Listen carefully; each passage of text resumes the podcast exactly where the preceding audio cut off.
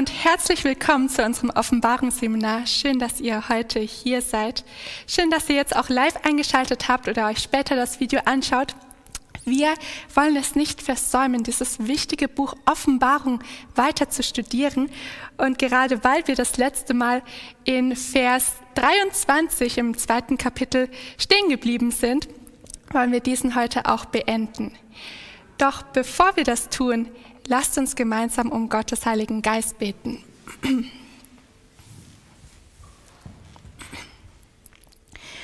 Unser Vater im Himmel, ich danke dir, dass wir heute zu dir kommen können. Zu dem, der uns so gut kennt. Zu dem, der uns mit ganzem Herzen liebt.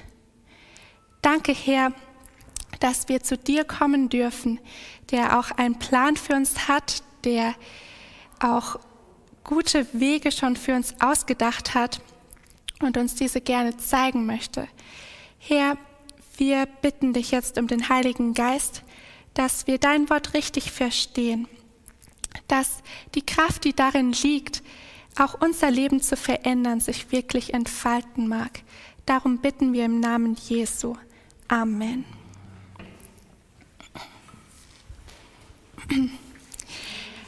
Lasst uns noch einmal aufschlagen, Offenbarung 2, Vers 23.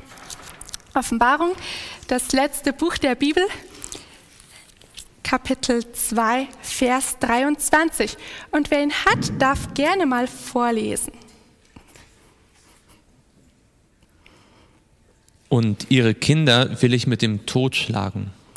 Und alle Gemeinden werden erkennen, dass ich es bin, der Nieren und Herzen erforscht und ich werde jedem Einzelnen von euch geben nach seinen Werken. Dankeschön. Wir fangen noch einmal mit dem an, was wir letztes Mal schon angeschaut haben. Ähm, das war der erste Teil des Verses. Und ihre Kinder will ich mit dem Tod schlagen und alle Gemeinden werden erkennen. Was hatten wir gesagt, worauf bezieht sich und ihre Kinder? Nochmal ganz kurz.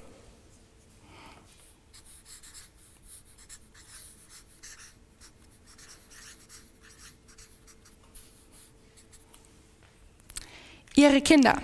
Wer oder was ist damit gemeint? ja. Okay. Ja? Das waren Kinder Isabels, oder? Und weil wir Isabel schon enttarnt hatten, können wir auch sagen, Kinder, also Kinder in Anführungsstrichen, ähm, von ähm, der römisch-katholischen Kirche.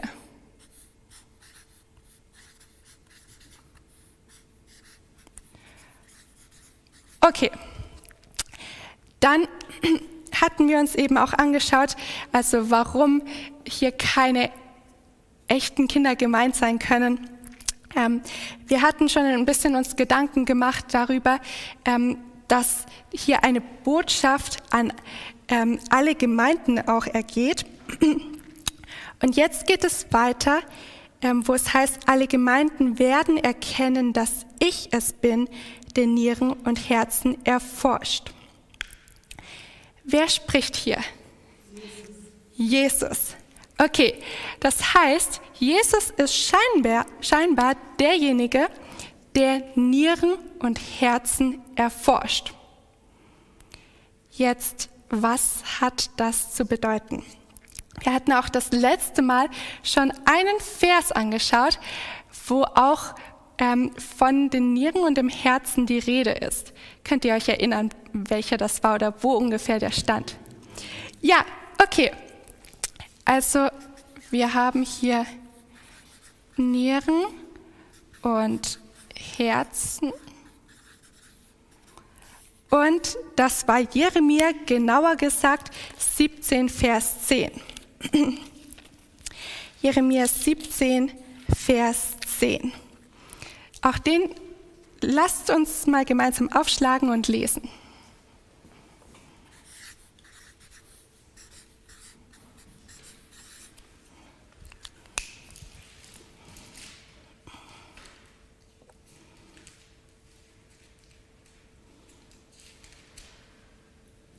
Ich, der Herr, kann das Herz ergründen und die Nieren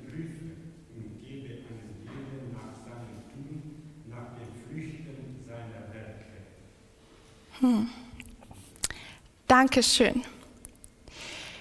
Jetzt hatten wir auch schon das letzte Mal gesagt, hier gibt es einen feinen Unterschied zwischen dem, was Jesus, wie Jesus den Vers zitiert und wie er im Original heißt. Das war in Jeremia 17, Vers 10 heißt es, um einem jedem Einzelnen zu vergelten, entsprechend seinen Wegen, entsprechend der Frucht seiner Taten. Und Jesus sagt aber in Offenbarung 2, Vers 23 nicht Wege und Frucht der Taten, sondern, ja, sag's laut, Werke. In Offenbarung 2, Vers 23 ist hier die Rede von den Werken. Das kommt nicht ganz von ungefähr, sondern dieser Zusammenhang Herz und Nieren taucht nicht nur einmal in der Bibel auf. Gibt es vielleicht noch eine andere Stelle, wo ihr euch erinnern könnt, da geht es um Herz und Nieren? Oder vielleicht auch nur um eins von beiden.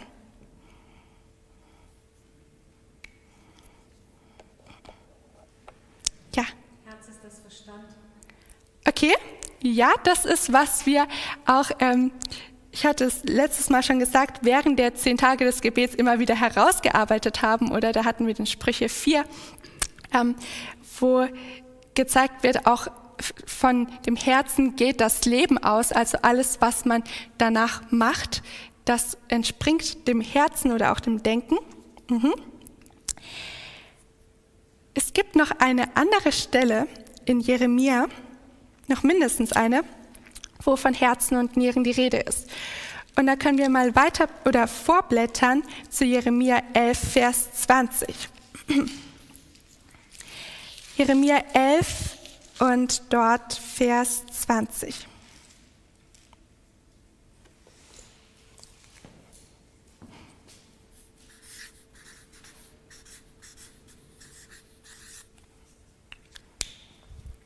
Okay. Dann lese ich mal. Aber du, o oh Herr der Herrscharen, du gerechter Richter, der du Nieren und Herzen prüfst, lass mich deine Rache an ihnen sehen, denn dir habe ich meine Rechtssache anvertraut. Dieser Text in Jeremia 11 ist sehr interessant.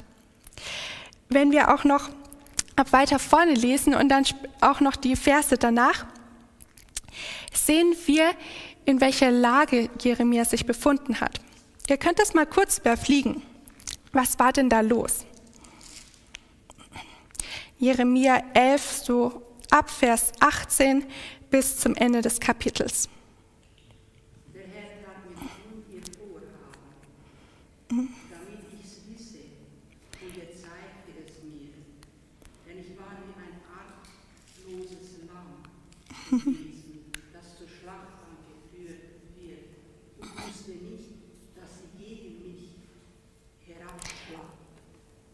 Ratschlag und gesagt hatten, lasset uns den Baum in seinem Saft verderben und ihn aus dem Lande der Lebendigen ausrotten, dass seines Namens nimmer mehr gedacht werde. Genau, und dann kommt dieser Vers 20, wo Jeremia jetzt sagt, aber du, o Herr der Herrscharen, du gerechter Richter, der du Nieren und Herzen prüfst, lass mich deine Rache an ihnen sehen. Also, wenn ihr das nochmal in eigene Worte fasst, was ist der Kontext hier? Wie geht es Jeremia, zu, wie geht es Jeremia mit dem Volk damals? Er ist der Prophet, er predigt Gottes Wort zu dem Volk und was ist dann seine Situation daraufhin? Nach dem, was wir gelesen haben.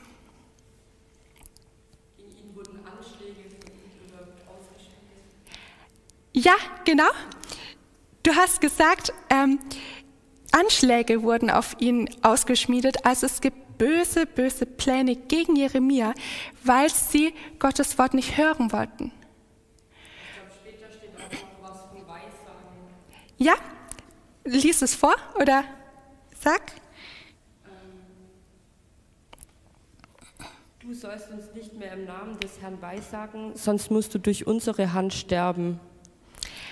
Genau, das ist, was die Männer hier von Anatot in Vers 21 sagen.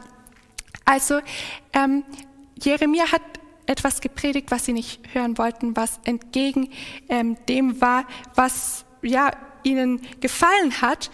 Und daraufhin versuchen sie ihn mundtot zu machen. Ist ja sehr interessant, was er sagt in Vers ähm, 20. Mhm. Er sagt, du bist der gerechte Richter. Und dann sagt er am Ende, denn dir habe ich meine Rechtssache anvertraut. Ähm, er sagt nicht, ich will mich rächen. Er hat keine Rachegefühle, obwohl das Menschen sind, die ihn umbringen wollen. Hm. Und ich weiß nicht, ich glaube, niemand, ich weiß nicht, ob jemand von uns mal erlebt hat, dass uns jemand Mord angedroht hat. Ja? In der Regel sind es eher nur Schimpfworte, die wir gehört haben, ja? oder jemand hat sich schlecht benommen oder so. Und wir, oft sind wir schon zornig und wollen uns vielleicht rächen, ja? dass uns etwas angetan worden ist die wollten dem Leben ein Ende setzen. Und er sagt, ähm, alles das, was ein Mensch normalerweise jetzt ein, ein gefallener Mensch an, an Emotionen hat, an Rachegefühle, das übergibt er alles Gott, weil er sagt, du bist ein gerechter Richter. Er sagt, der du Nieren und Herzen prüfst. Ich glaube, da steckt dahinter auch, Jeremia wusste, wenn ich jetzt mich räche, wird es nicht gerecht sein. Weil ich weiß nicht ganz genau, was jeder Einzelne gedacht hat. Ich weiß nicht ganz genau, was die gerechte Strafe wäre, aber du weißt es. Und glaube ich, das ist auch so eine Idee hier, dass Gott alleine der gerechte Richter ist und deswegen ist es gut, wenn er das Gericht ausführt und nicht wir. Du hast genau in Worte gefasst, was ich, äh, wo ich auch einen Punkt machen wollte. Dazu passt auch noch Psalm 7, Vers 9. Psalm 7, Vers 9.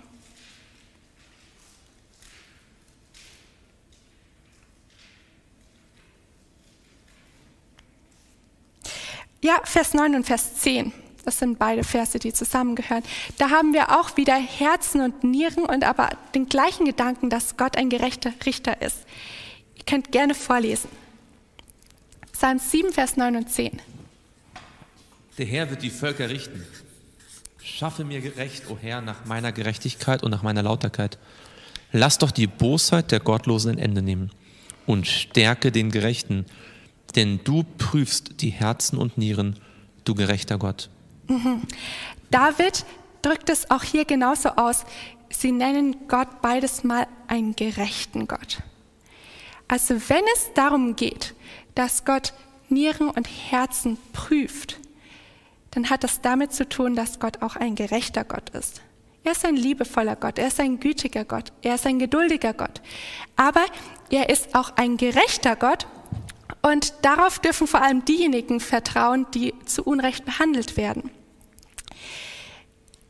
Wisst ihr, mir persönlich gibt dieser Gedanke, dass Gott gerecht ist und alles sieht, sehr viel Trost.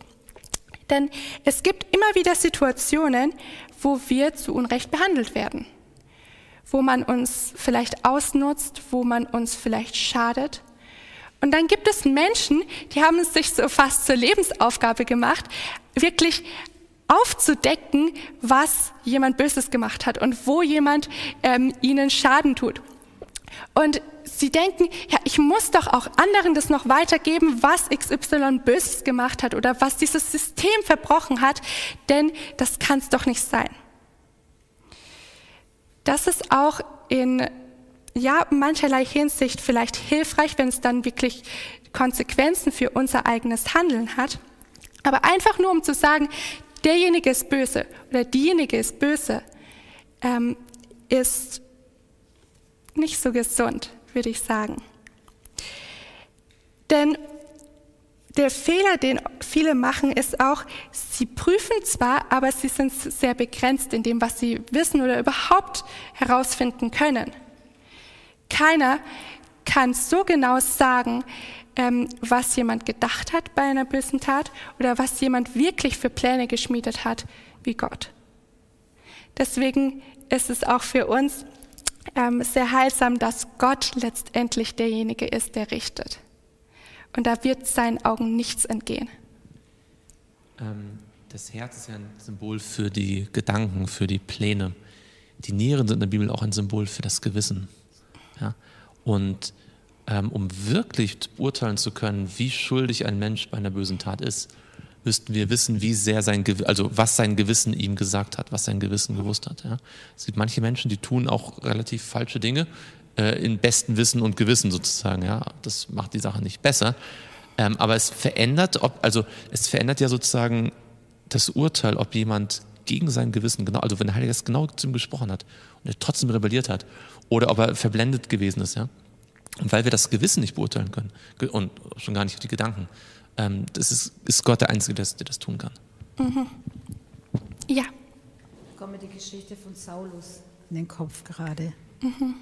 Weil er war ja auch verblendet und hat gedacht, dass er für Gott diese Menschen, Christen umgebracht hat. Mhm. Ja. Mhm. Ja, das ist wahr. Und trotzdem hatte er noch so seine Offenheit für den Heiligen Geist, dass Gott ihn dann letztendlich bekehren konnte. Ja, es gibt auch sehr viel Hoffnung. Jetzt, wie macht Gott das, dass Gott die Menschen prüft?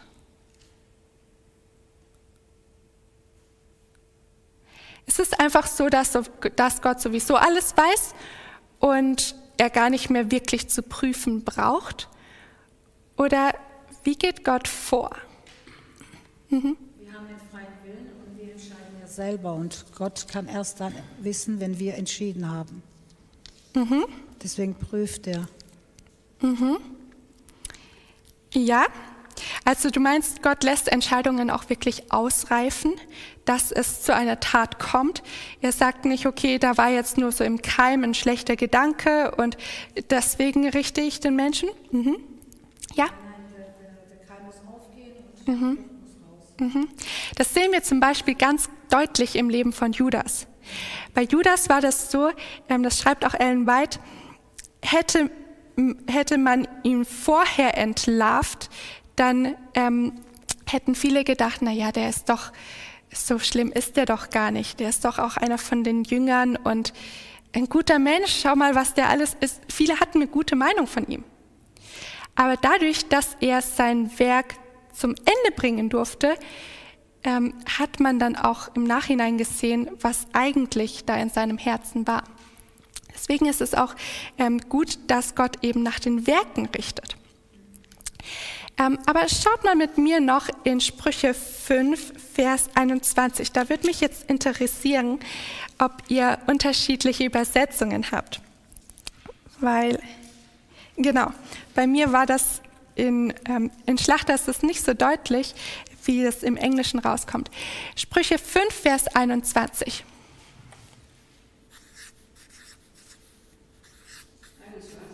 Ja. Denn eines jeden, das, denn eines jeden Wege liegen offen vor dem Herrn und er hat Acht auf aller Menschen Gänge. Mhm. Gibt es da irgendwo eine andere Formulierung? Oder heißt es bei euch allen, er hat Acht? Er achtet auf?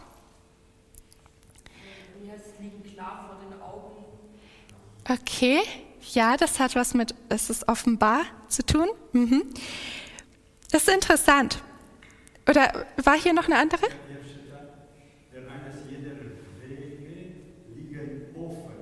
Mhm. Mhm. Ja. Also ich habe eine Übersetzung gehabt, da hieß es, Gott denkt über die Wege der Menschen nach. Er macht sich also aktiv Gedanken oder achtet es eigentlich auch schon ganz gut. Es ist nicht so, dass, ähm, dass das alles hier auf der Welt so einfach abläuft und Gott sagt so ab und zu, ach, was machen denn die Menschen heute, sondern er ist interessiert. Und das hatten wir auch schon ähm, da wo wir gesagt haben, Gott kennt uns, Gott achtet darauf, was wir tun. Also ein ganz aktiver Prozess. Oder ähm, lasst uns auch mal Psalm 11, dort Verse 4 und dann 5, und 7, 5 bis 7 anschauen. Psalm 11, Verse 4, 5 bis 7.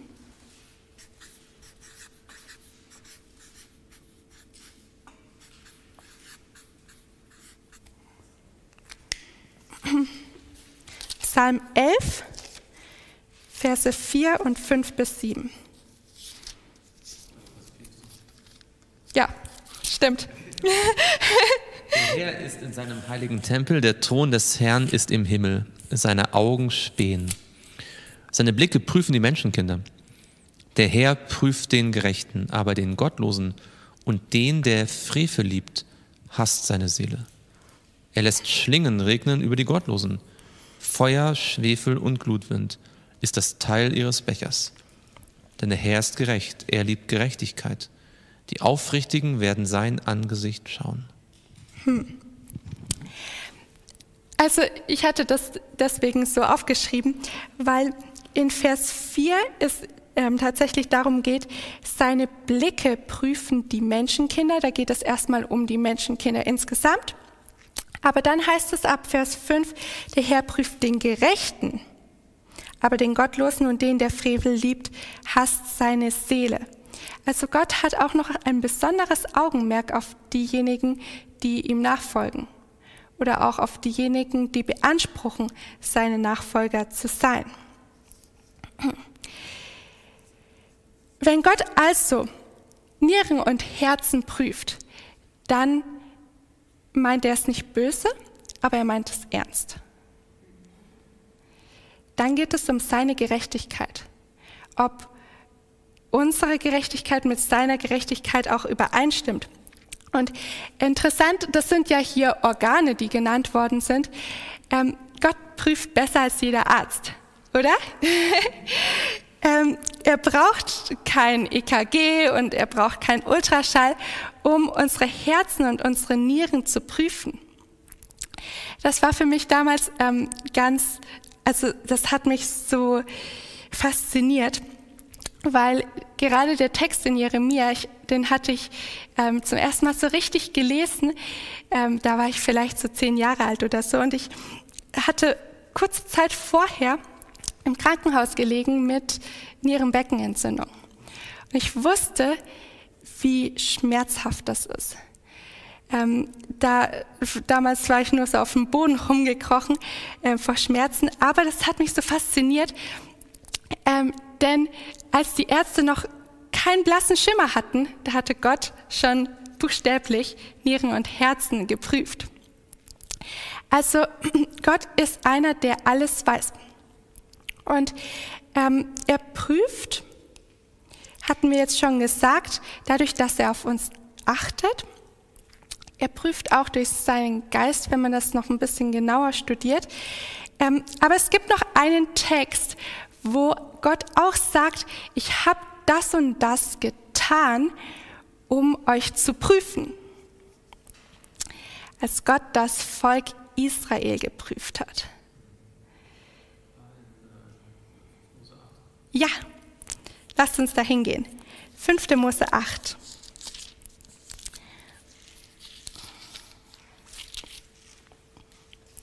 5. Mose 8, Vers 2.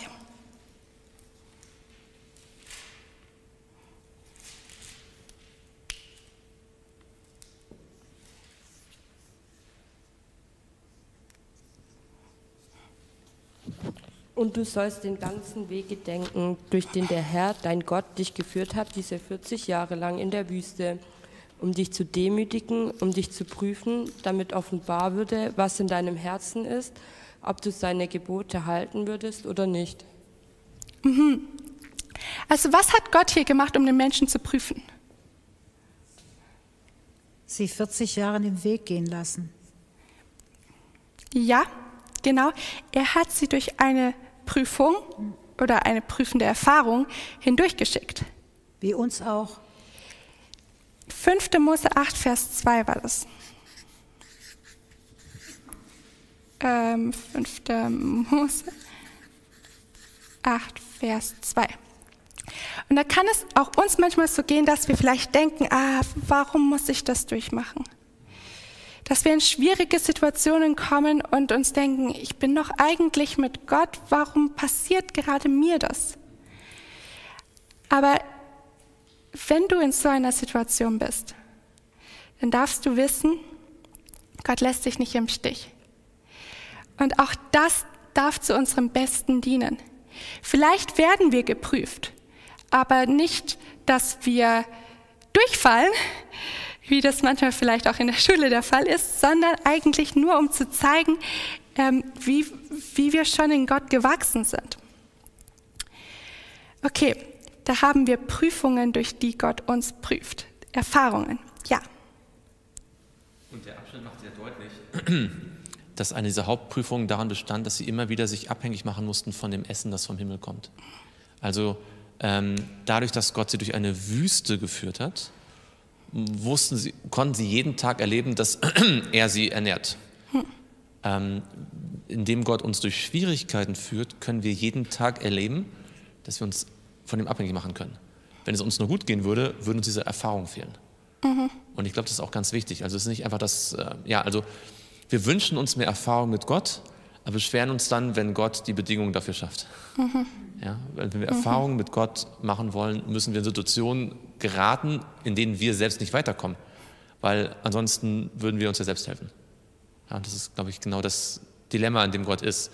Ähm, wir beten um mehr Erfahrung und dann beschweren wir uns, wenn er hm. uns in Schwierigkeiten bringt. Ja, Ellen White schreibt das auch an einer Stelle. Ähm, Gott muss uns Menschen manchmal enttäuschen, ähm, dass wir lernen, wieder uns völlig auf ihn zu verlassen. Ähm, vielleicht noch eine Stelle, die ihr auch ganz gut kennt, aber vielleicht noch nicht in dem Zusammenhang gesehen habt. Hebräer 4, Vers 12. Wie prüft, oder, ja, wie prüft Gott hier den Menschen? Hebräer 4, Vers 12.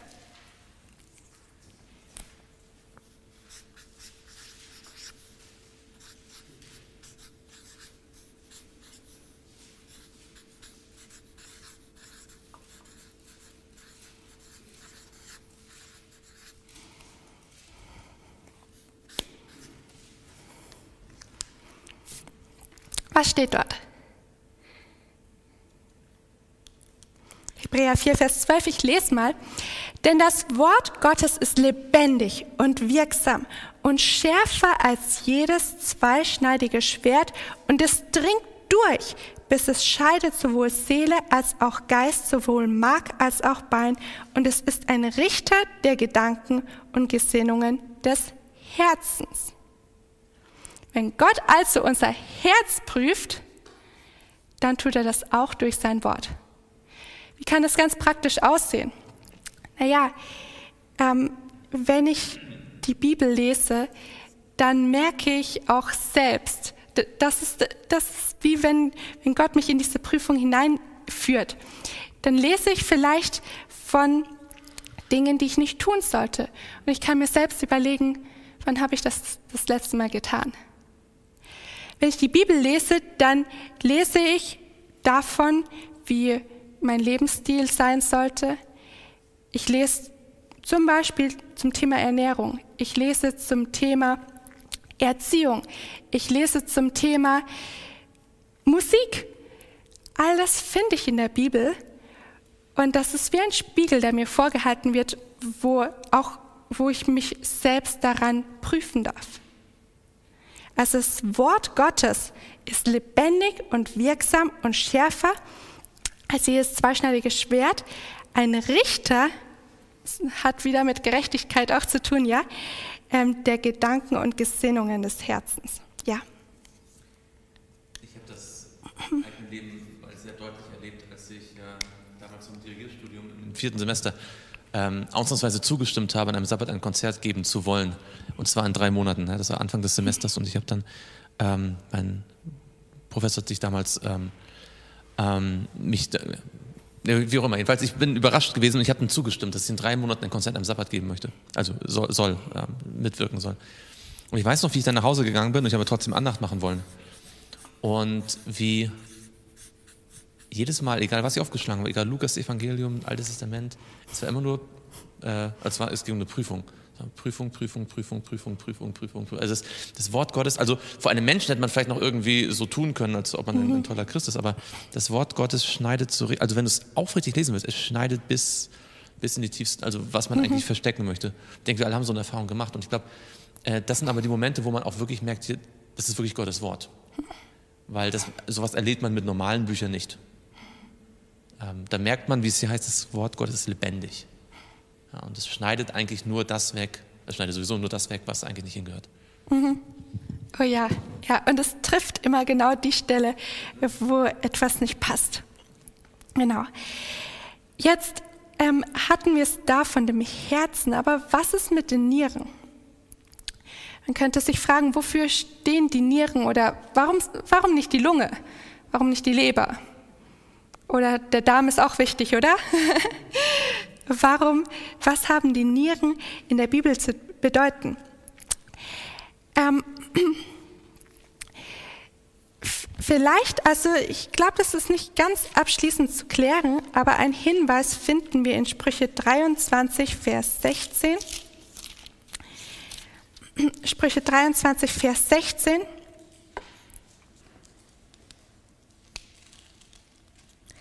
Ah, interessant.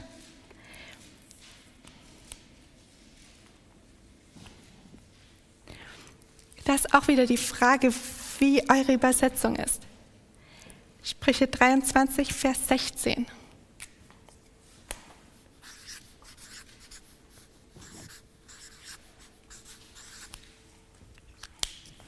Also die Schwester sagt, mein Innerstes, vermutlich sind da dann im Englischen die Nieren, äh, wird frohlocken, wenn deine Lippen reden, was wichtig ist, äh, was richtig ist.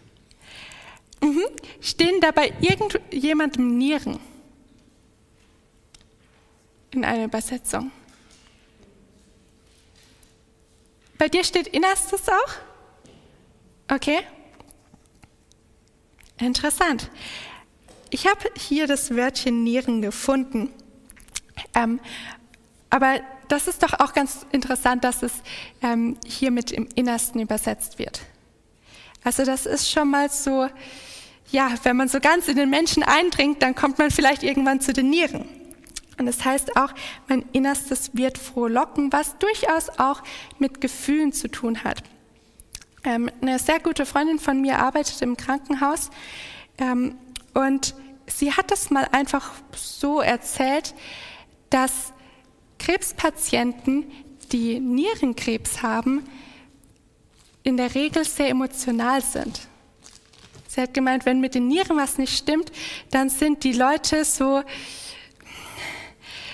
äh, ja, die, die haben ihre Gefühle auch nicht mehr unter Kontrolle. Und das würde dann auch ähm, das unterstützen.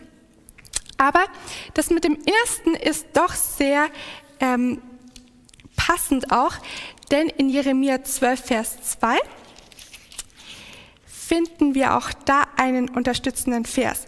Jeremia 12, Vers 2.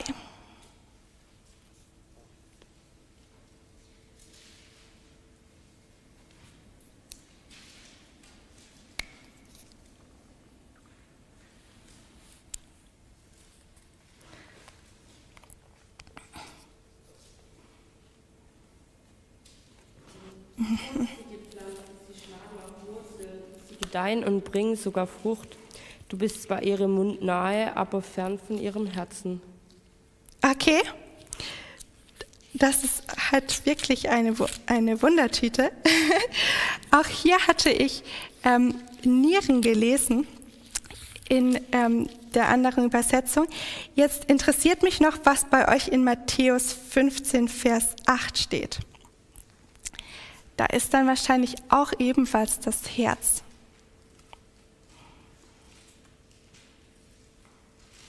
Mhm.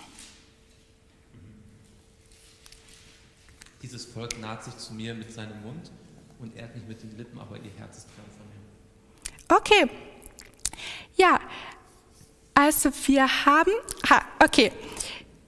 Lass uns mal noch kurz bei dem Vers bleiben und dann gebe ich euch noch einen, der auch die Nieren mit drin hat. Ja. Also ich hätte sonst noch zwei, die tatsächlich von Nieren sprechen, auch im Deutschen.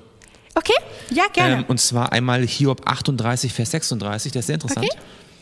Okay. Hiob 38, Vers 36. Wer hat Weisheit in die Nieren gelegt? Oder wer hat dem Herzen Verstand verliehen? Also, das ist interessant, da wird, werden die Nieren auch mit Weisheit in Verbindung mhm. gebracht. Und das erklärt sich vielleicht noch ein bisschen besser, wenn man dann Psalm 16 dazu nimmt. Ähm, da steht zwar auch Inneres, aber da ist in der Fußnote dann auch, werden die Nieren erwähnt. Nämlich in Psalm 16, Vers 7. ich lobe den Herrn, der mir Rat gegeben hat, auch in der Nacht mahnt mich mein Inneres. Mhm. Und dieses, diese Nieren, wörtlich da Nieren, die mahnen. Und das ist diese Idee, dass man, dass einige denken, dass die Nieren auch, und das halte ich für relativ wahrscheinlich, auch für das Gewissen stehen, weil das Gewissen mahnt mhm. uns und das Gewissen das ist auch die echte Weisheit. Ja? Also mhm. Verstand ist das, wie wir intellektuell denken, aber die Weisheit ist dann das Gute zu tun, das Schlechte zu tun. Und äh, also es wird, die Schlachter hat so eine interessante Anmerkung hier, dass so wie die Nieren auch äh, Schadstoffe ausscheiden sozusagen, ja, das ja. Gute vom ja. Schlechten ausscheiden so, und es scheidet das Gewissen zwischen Gut und Böse sozusagen. Mhm. Aber ist halt ganz tief innen drin. Ja? Mhm. Dankeschön. Dann ähm, scha schaue ich gerade. Ähm, lasst uns mal den Matthäus 15, Vers 8 ein bisschen genauer angucken. Was ist denn da der Kontext? Von Matthäus 15, Vers 8.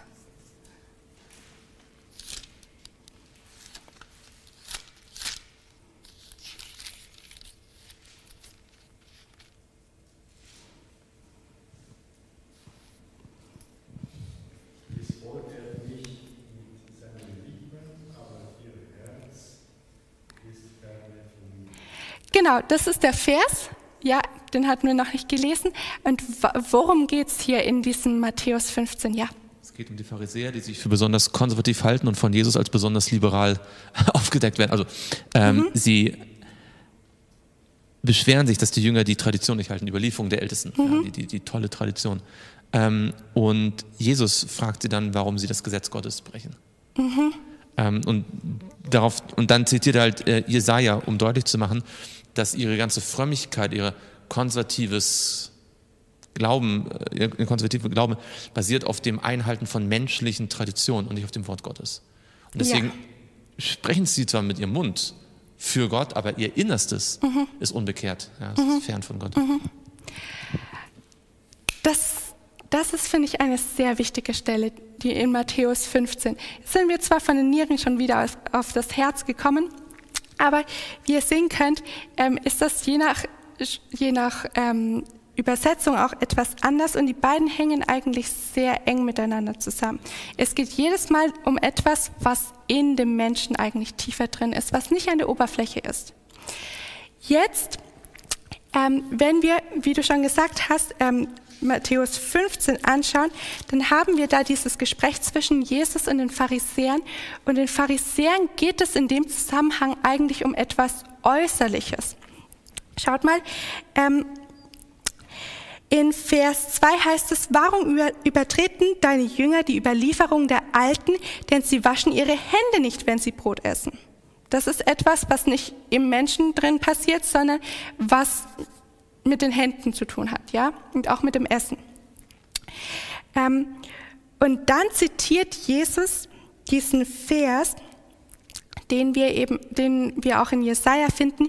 Dieses Volk naht sich zu mir mit seinem Mund und ehrt mich mit den Lippen, aber ihr Herz ist fern von mir. Was sagt er damit indirekt? Dieses Volk kommt zu mir, aber nur mit dem Mund. Mit dem Herzen bleiben sie, wo sie sind. Sie sind scheinheilig. Ja. Sie heucheln eigentlich, oder? Und was sagt, aber er hat, wie du ähm, schon vorhin geschildert hast, er geht auch darauf ein und sagt, ähm, ihr habt, also meine Jünger haben vielleicht die Tradition gebrochen, aber ihr habt das Gebot Gottes gebrochen. Jetzt wollen wir ähm, ja auch den Kreis schließen. Was hat das vielleicht mit Offenbarung 2 und Isabel zu tun? Jesus prangert an, in dem Zusammenhang mit dem Herzen, dass sie Tradition lieber folgen als Gottes Gesetz. Wie steht es um Isabel? Wenn Gott ihr Herz prüft, wenn Gott das Herz der katholischen Kirche prüft. Was wird er finden? Ist sie Traditionen, Menschengeboten gefolgt oder Gottes Gesetz? Ja. Und es ist ja interessant auch, dass er es nicht nur macht, damit sie erkennt, dass Gott es weiß, sondern mhm. damit auch alle anderen erkennen. Mhm. Weil ähm, einer der Hauptgedanken in diesem Abschnitt ist ja, dass sie die Gläubigen verführt haben. Ja?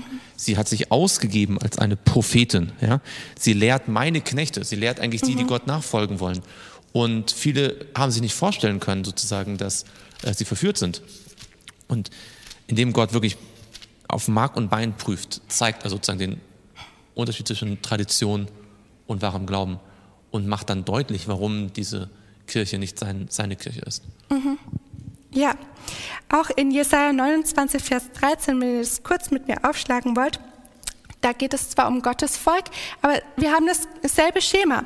Weiter spricht der Herr, weil sich dieses Volk mit seinem Mund mir naht und mich mit seinen Lippen ehrt, das ist, was Jesus zitiert, ähm, während es doch sein Herz fern von mir hält und ihre Furcht vor mir nur angelerntes Menschengebot ist.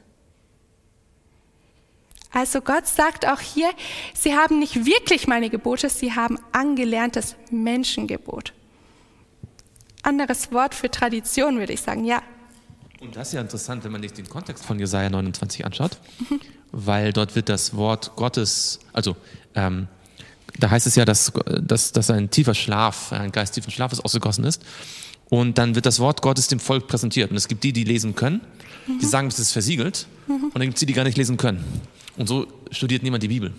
Und das ist eigentlich ein ziemlich interessante, eine interessante Parallele auch zum Mittelalter, wo einige zwar lesen konnten, aber gesagt haben, ja, die Bibel ist versiegelt, das kann mhm. keiner von allen verstehen und andere konnten gar nicht mal lesen. Ja, mhm.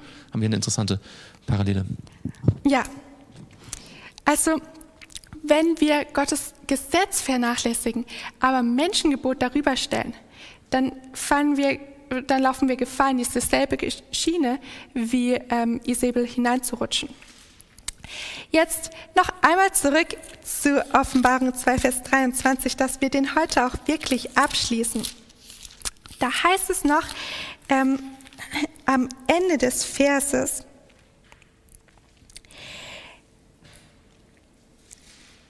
dass ich es bin, der Nieren und Herzen erforscht. Das haben wir uns jetzt ausführlich angeschaut. Und ich werde jedem Einzelnen von euch geben nach seinen Werken. Wohlgemerkt, hier heißt es jedem Einzelnen. Vorher ist von den Gemeinden die Rede. Da heißt es, und alle Gemeinden werden erkennen, dass ich es bin, der Nieren und Herzen erforscht. Also das ist etwas, was auf alle Gemeinden zutrifft. Aber jetzt geht Gott daran, jeden einzelnen Menschen zu prüfen. Und jeder Einzelne ähm, bekommt nach seinen Werken. In Jeremia 17, Vers 10 hatten wir, wie gesagt, gelesen, jeden, dass Gott jeden, ähm, jedem vergelten wird nach seinen Wegen und nach der Frucht seiner Taten. Und das ist eine, Interess eine interessante Formulierung. Was ist denn die Frucht der Taten? Was ist die Frucht von Taten?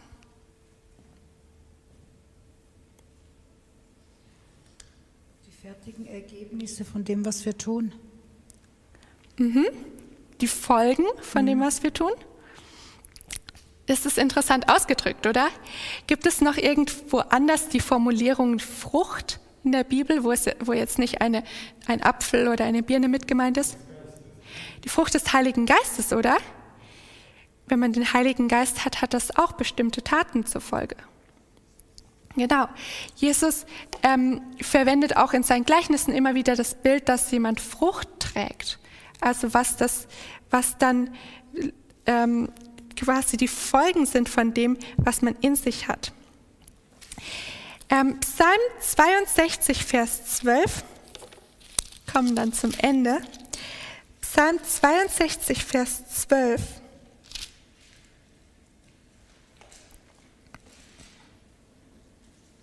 und 13. Sehen wir das auch nochmal.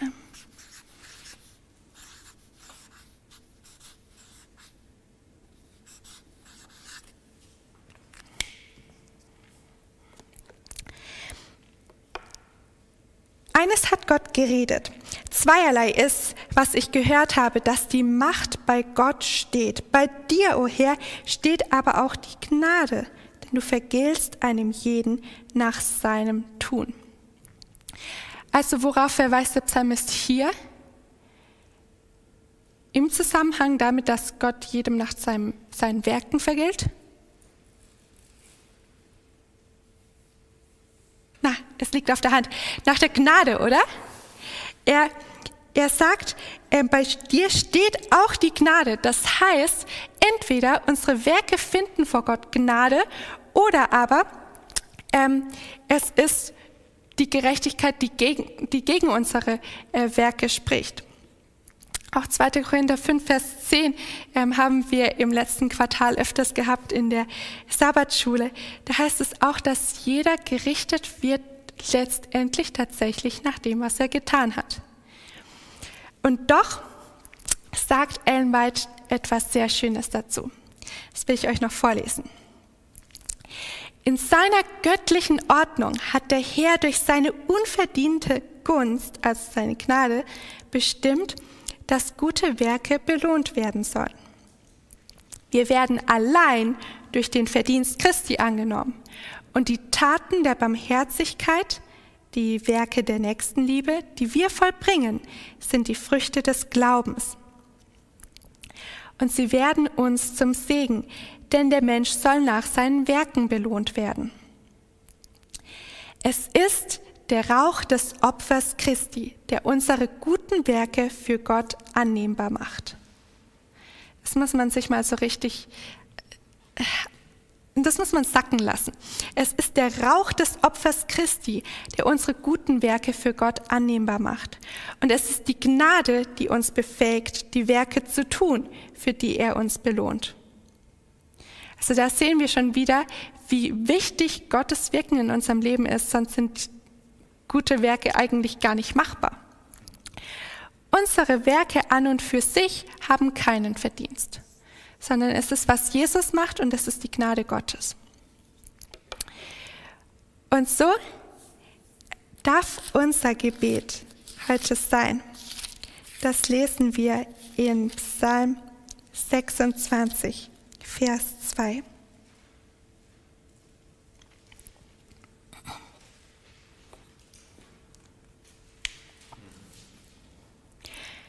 Prüfe mich, Herr, und erprobe mich, läutere meine Nieren und mein Herz. Wollen wir das jetzt auch gemeinsam beten? Dann lasst uns dazu niederknien.